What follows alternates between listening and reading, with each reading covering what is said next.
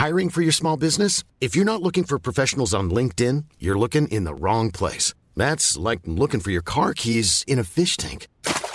LinkedIn helps you hire professionals you can't find anywhere else, even those who aren't actively searching for a new job but might be open to the perfect role. In a given month, over 70% of LinkedIn users don't even visit other leading job sites. So start looking in the right place. With LinkedIn, you can hire professionals like a professional. Post your free job on linkedin.com slash people today. Burrow's furniture is built for the way you live.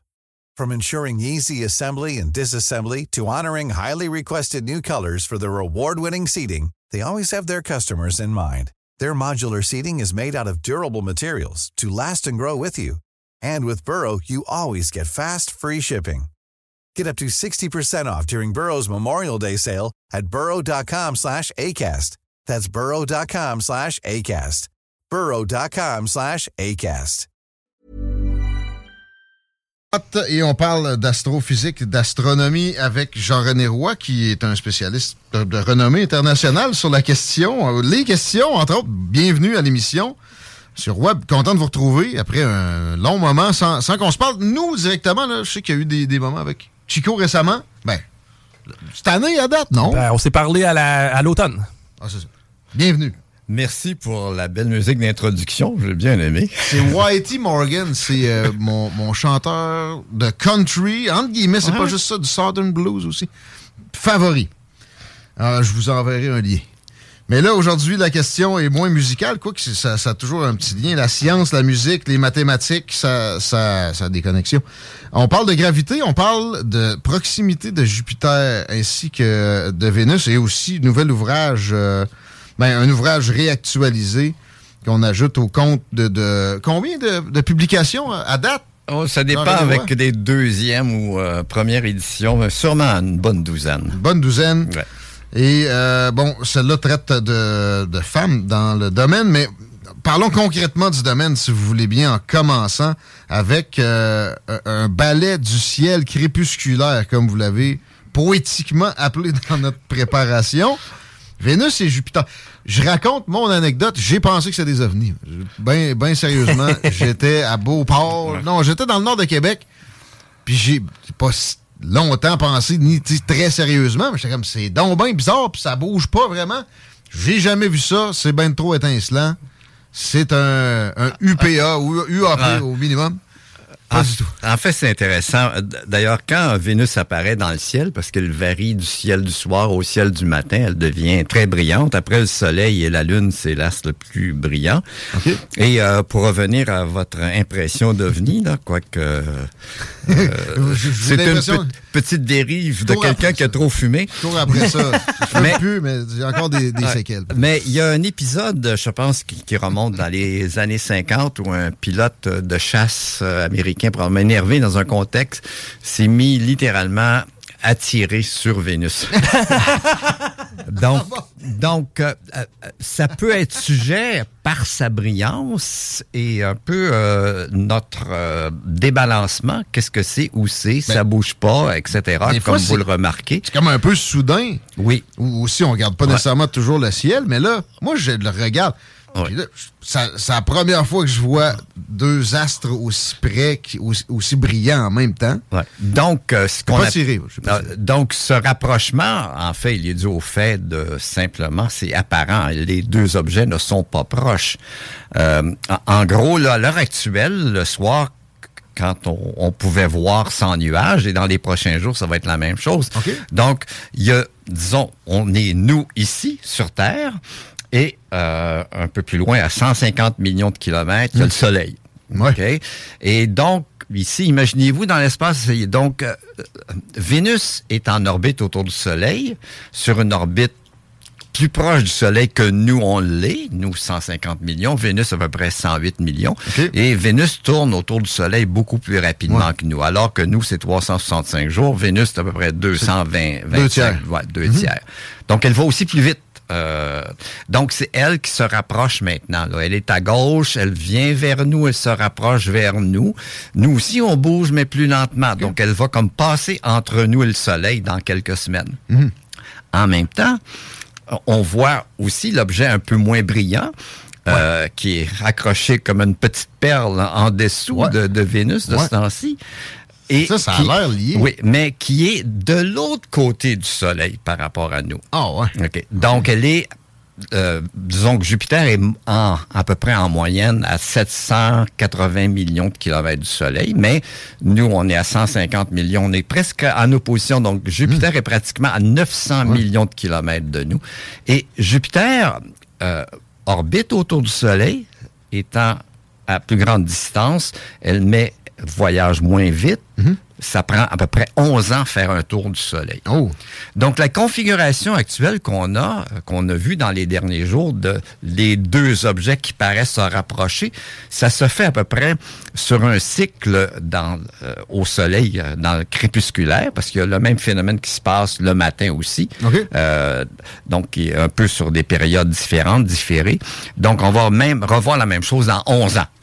Euh, ce ah rapprochement dans le ciel du soir. Mais dans le ciel du matin, on va le voir à peu près dans cinq ans.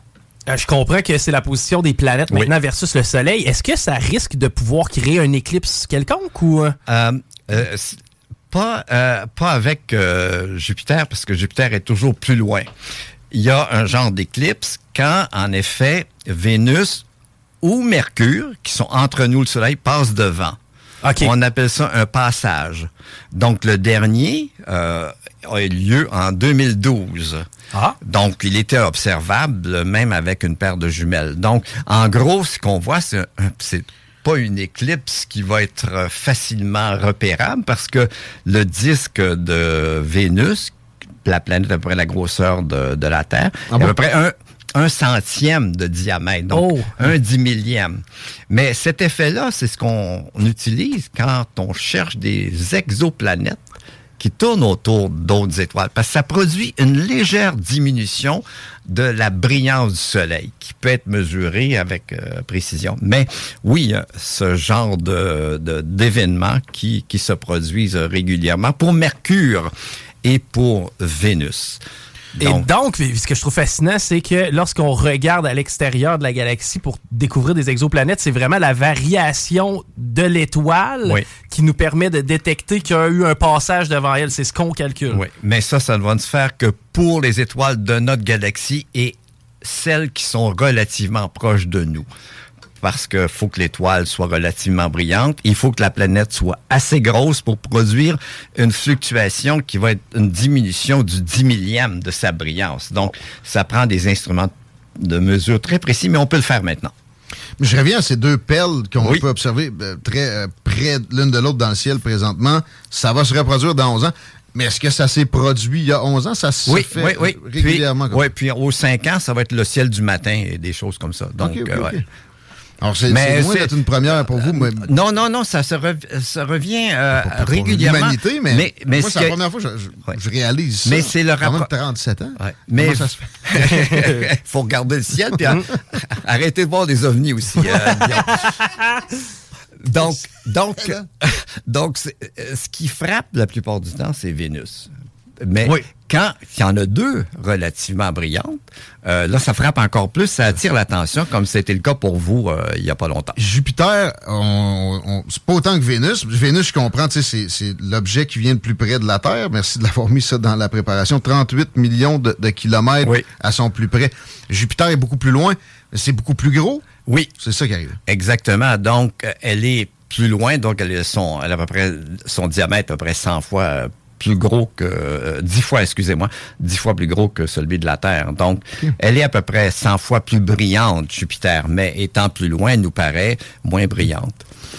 Est-ce que est-ce que c'est gazeux? Euh, Jupiter, c'est ça. Est-ce que c'est le fait que ça soit ça, là, ah, c'était là que tu voulais aller? C'est exactement là que je voulais aller. Est-ce que c'est l'atmosphère qu'on voit qui est scintillant ou si c'est pas la matière? Dans les deux cas, en fait, oui, c'est de la matière. C'est les nuages. On voit les nuages. Dans le cas de Vénus aussi, Vénus est couverte d'un épais euh, couvert de nuages. Couvert tout le temps. Nuageux, super nuageux, tout le temps, tout le temps. Et euh, Vénus a des conditions spéciales. La température est de l'ordre de plusieurs centaines de degrés en surface. Donc, c'est un effet de serre constant qui rend les conditions euh, assez spéciales. C'est une atmosphère de, dominée par le CO2 aussi. Ah Et il pleut, il pleut de l'acide sulfurique. Donc, c'est. Mais ce qu'on voit dans les deux cas, euh, Chico, c'est intéressant. Dans les deux cas, ce qu'on voit, ce sont les atmosphères. Donc, on ne voit pas la surface comme on voit la surface de la Lune, comme on voit la surface de Mercure, comme on voit la surface de Mars. Donc, mm. au-delà, les planètes géantes, ils ont peut-être un noyau solide, mais il est petit. Mais la majeure partie de la planète géante, surtout Jupiter et Saturne, ce sont des gaz énormes, surtout de l'hydrogène et de l'hélium. Comme le Soleil, comme le Soleil, en fait. On va se diriger vers notre discussion sur la gravité, puis je, veux partir de là. Justement, est-ce que euh, d'une planète gazeuse comme ça a une densité, euh, un effet gravitationnel similaire avec une planète plus rocheuse comme la Terre? La, la, nature de la matière n'a aucune influence sur la nature de la gravité. La gravité ah ne dépend que d'une seule chose, la masse. Ça peut être que du gaz. le Soleil n'est que du gaz. Ouais. Donc, il y a une gravité et la force est la même que ce soit gaz, solide, liquide. Donc, c'est quelque chose pour ça qu'on parle de force fondamentale. Et c'est pourquoi je veux, parler de gravité? C'est fondamental. C'est une force qui a euh, un énorme potentiel, puis qu'on on pense comprendre dans notre quotidien comme ça, ben c'est pour ça que des choses restent en place, puis que si on a est en dessous d'un pommier, on, on recevra la, dite chose sur la tête. Euh, c'est plus complexe que ça. Puis il y, a des théories encore là-dedans qui sont pas nécessairement peut-être euh, avérées à 100%. Il y, a du mystère autour de ça. Et j'aime bien euh, patauger là-dedans avec quelqu'un qui pour qui c'est pas nécessairement si mystérieux. Euh, la gravité, on remonte à, Newton vraiment pour comprendre ça ou euh, est-ce que les astronomes euh, grecs n'avaient pas de compréhension de la, chose quand même? Non. Déjà, Jean-René Roy. Non. en fait, le, commentaire que vous faites, Guillaume, il a l'air un peu naïf, mais il est très intéressant. Il est naïf, par exemple. mais c'est correct. Euh, on, connaît quatre forces fondamentales, c'est-à-dire comment la matière interagit l'une avec l'autre. On connaît la force électrique parce que quand on prend un choc électrique, on le sent très bien. On connaît, il y a d'autres forces qui agissent au niveau fondamental, qui tiennent les atomes ensemble. Que, sont, euh, que, sont les forces nucléaires qui tiennent les protons et les neutrons ensemble, qui fait qu'on existe comme fondé sur des noyaux euh, d'oxygène, euh, de, carbone, etc. Mm. Et tout. Ce qui est intéressant sur les quatre forces, je viens d'en mentionner deux, euh, il y en a une autre d'interaction faible qui régit la, radioactivité. La gravité, la gravitation qu'on connaît depuis le plus longtemps, depuis Newton, 1686, mm. est celle, en fait, qu'on connaît, qu'on comprend le moins. Ah ouais. et c'est la plus faible. Parce ah que pour parce que vous allez prendre un choc électrique, vous allez le sentir avec euh, quelques électrons qui vont faire des flamèches et tout, etc. Mais pour sentir la force de gravité, ça prend de grandes masses. Mm-hmm. Des masses euh, pour nous retenir ici, c'est la masse de la Terre, mais mm-hmm. pourtant, vous êtes capable de sauter dans les airs, etc. Donc, euh, la force, pourquoi on ne la comprend pas, c'est qu'on ne sait pas qu'est-ce qui fait l'échange entre deux masses quand on, comprend la force électrique, parce que ce qui fait l'échange entre un électron et un proton, qui est la force électrique, c'est l'échange d'une particule qu'on appelle un photon, qu'on voit aussi sous forme de lumière. Mm.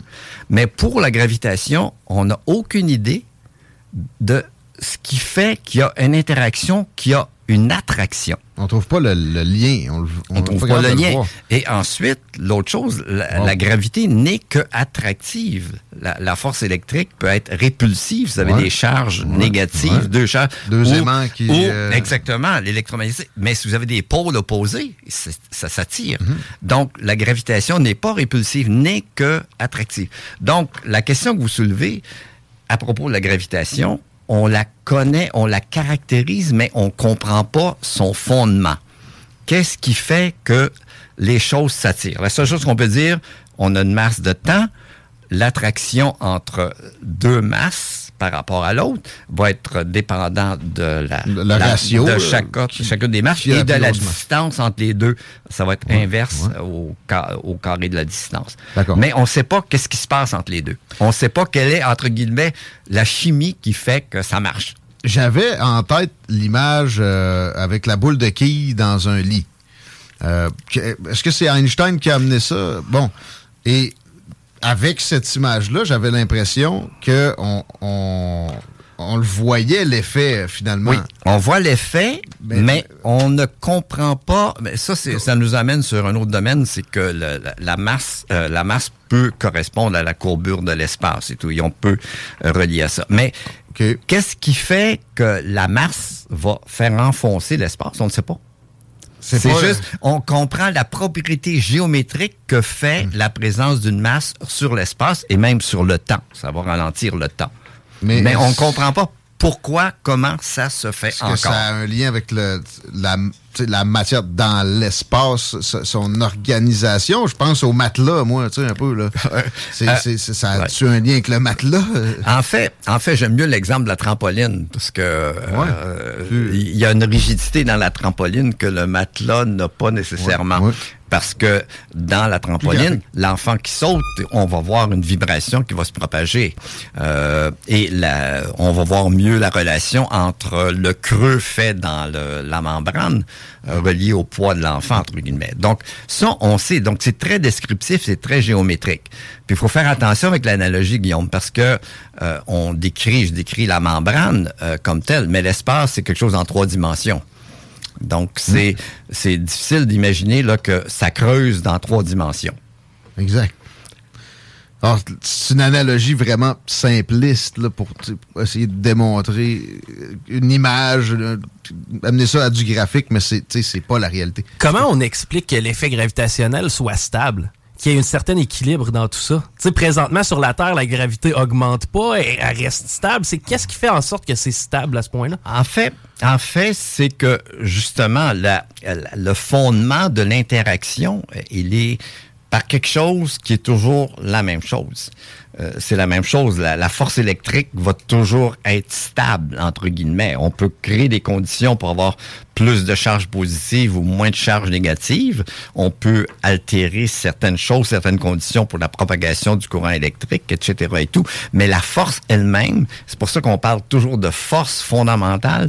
C'est une des choses, c'est que euh, en autant qu'on puisse observer des objets dans l'univers et tester ces effets-là, on se rend compte que la force de gravité, par exemple, est la même ici qu'à 10 milliards d'années-lumière, qui est pas seulement une question de distance, mais est la même que 10 milliards d'années-lumière, c'est-à-dire dans quelque chose qui nous envoie de l'information partie il y a 10 milliards d'années. Donc, il y a 10 milliards d'années, aujourd'hui, et à ces distances, la gravité et les autres forces que j'ai mentionnées sont toujours avec la même intensité, la même force, la même structure. Il y a des, des hypothèses qui ont été faites que, entre autres, la gravitation pourrait changer avec le temps. Et ça a été, même, c'est revenu au début du 20e siècle, certains qui ont tenté de, d'expliquer le fait que les continents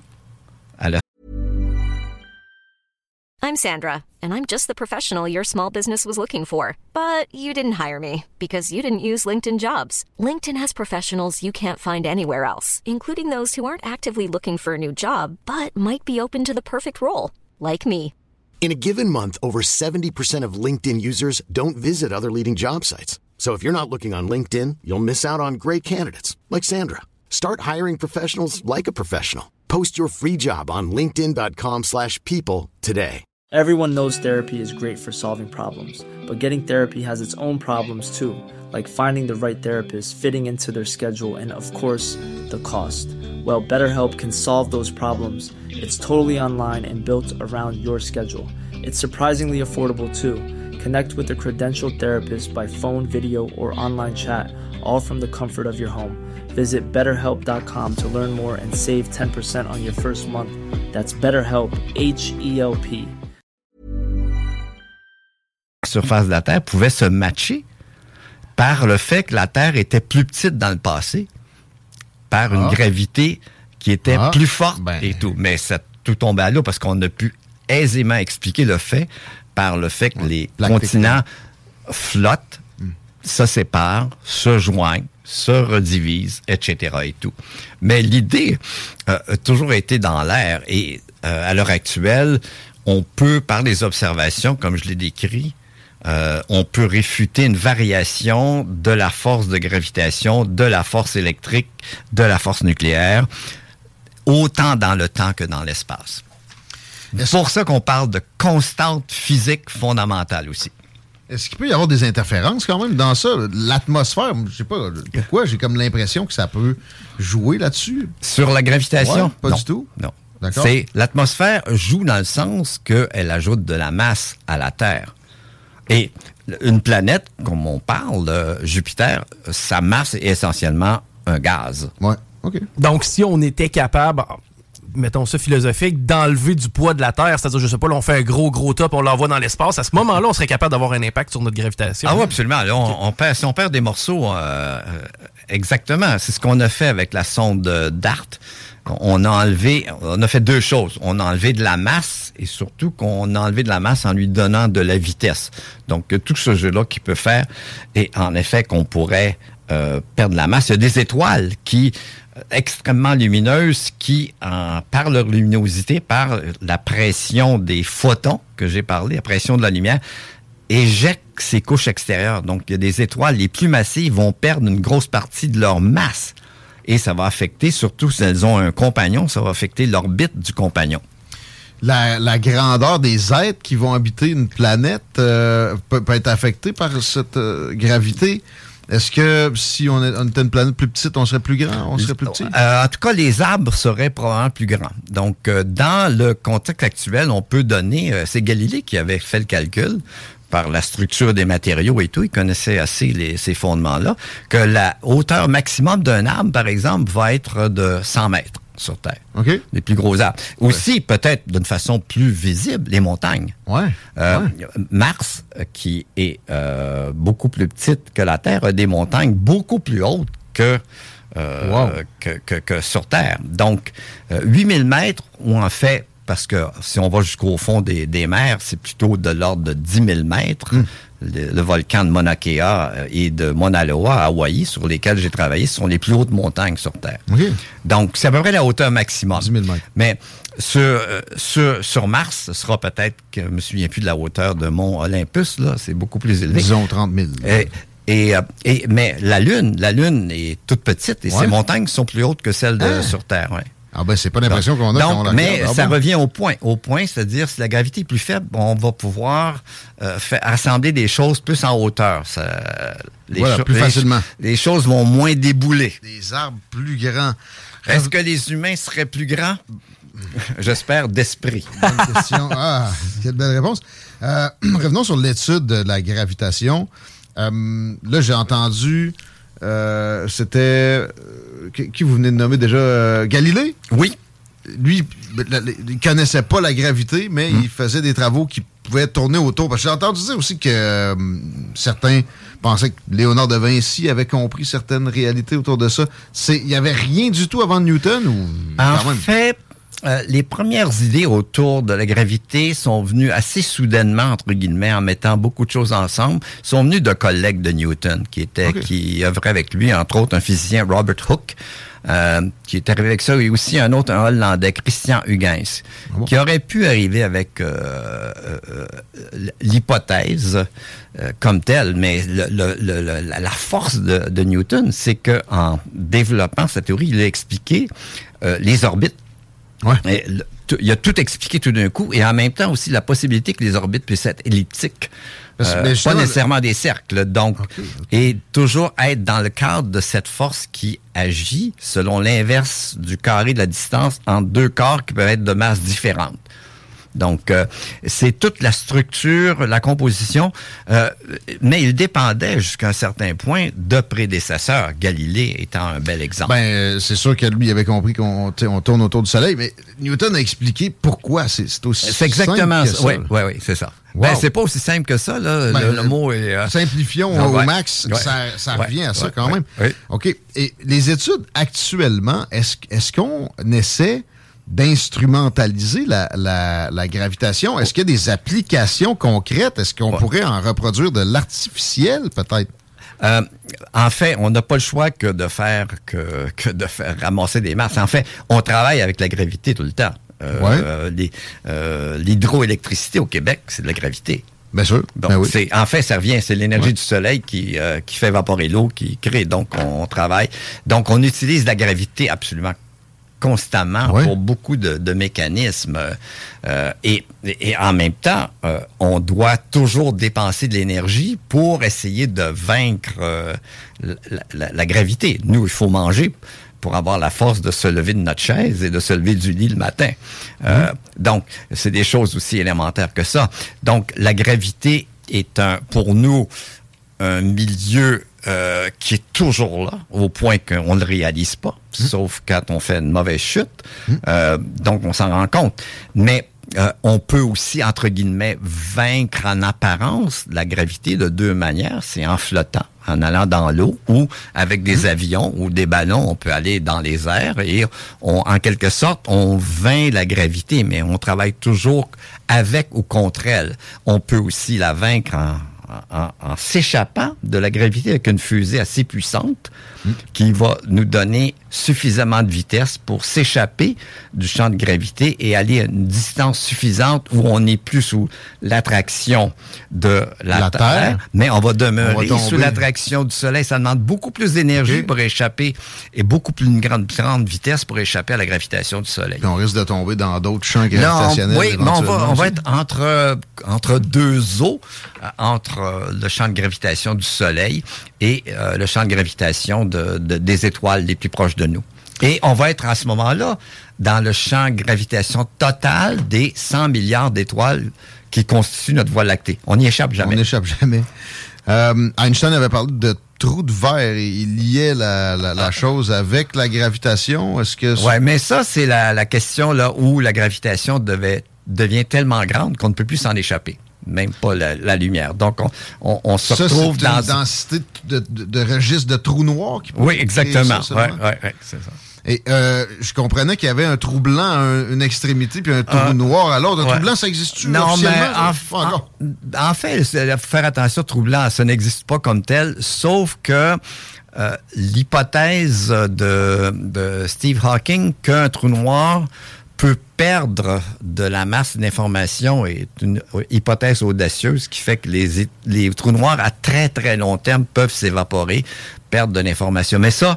Mais pour euh, la perdre, donc, faut qu'il y ait une, sortie. Oui, il y a une sortie, mais c'est complexe. Ça fait appel à des effets quantiques euh, qui se passent à la frontière du trou noir et tout, etc. Là, on est euh, dans un loin. Autre, on est loin, là. Mais est-ce qu'un trou noir, est-ce qui génère le plus de gravitation? oui. Ben, c'est une, étoile qui s'écroule sur elle-même, finalement, un trou noir? Toute masse qui euh, finalement va s'effondrer sur elle-même sans qu'il y ait eu résistance. Et ça prend beaucoup de parce qu'il faut écraser entre guillemets les, les, les protons les, tout ça parce que ça ne peut plus. C'est ce qui fait que la gravitation est la force qui est potentiellement la plus puissante parce qu'elle va vaincre la résistance que posent les atomes, qui est une force électrique, la résistance que posent les noyaux, qui est la force nucléaire, pour en, en quelque sorte qu'il n'y ait plus aucun plancher. Donc, c'est comme si d'un coup... Elle peut battre les trois autres forces qui... oui, exactement. Donc, c'est... Et en même temps, je reviens au pas, on ne comprend pas en autant, aussi bien comment fonctionne la gravitation que ces trois autres forces dont on a, dont on a parlé. C'est une belle conclusion, à moins que... Ah non, c'est fascinant. fascinant j'ai l'impression que ta soirée est faite. moi, je vais, moi, je vais être sur YouTube. Hein, recherche.